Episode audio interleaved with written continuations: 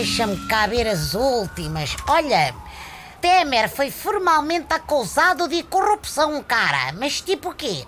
Foi um indivíduo em fato de cerimónia com um papelito numa bandeja todo sem nota fazer uma acusação formal? Já só faltava esta maneira de acusar Temer, porque os brasileiros já tentaram todas as outras mais informais e corriqueiras, mas eu acho que mesmo assim o nosso povo irmão ainda não percebeu bem o busilis desta questiúncula. Bem podem tentar acusar Temer, mas não vai dar em nada enquanto não forem também atrás de todos os deputados e juízes que não deixam passar a acusação. Ai, Brasil, Brasil, isto não está nada legal. Uh, desculpa, uh, deixa-me cá apontar. Portanto, Brasil, Brasil, isto não está legal.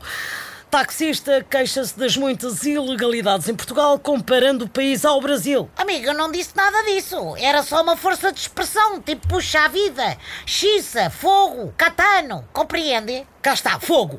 Vou apontar. Taxista inconformado associa ilegalidades ao incêndio de Pedrógão Grande. Os espanhóis vão adorar ver isto nos jornais, pá. Alto e parabéns. Não me diga que está a fazer uma daquelas reportagens anónimas na minha viatura. O senhor tem carteira? Claro que tenho. Aliás, eu tenciono pagar-lhe a corrida táxi. Não, não, não. Eu estou a falar de carteira de jornalista. Isso é uma picuinhice dos portugueses. Em Espanha nunca pedem isso aos jornalistas, sobretudo escreverem a desancar Portugal. Nem o nome verdadeiro.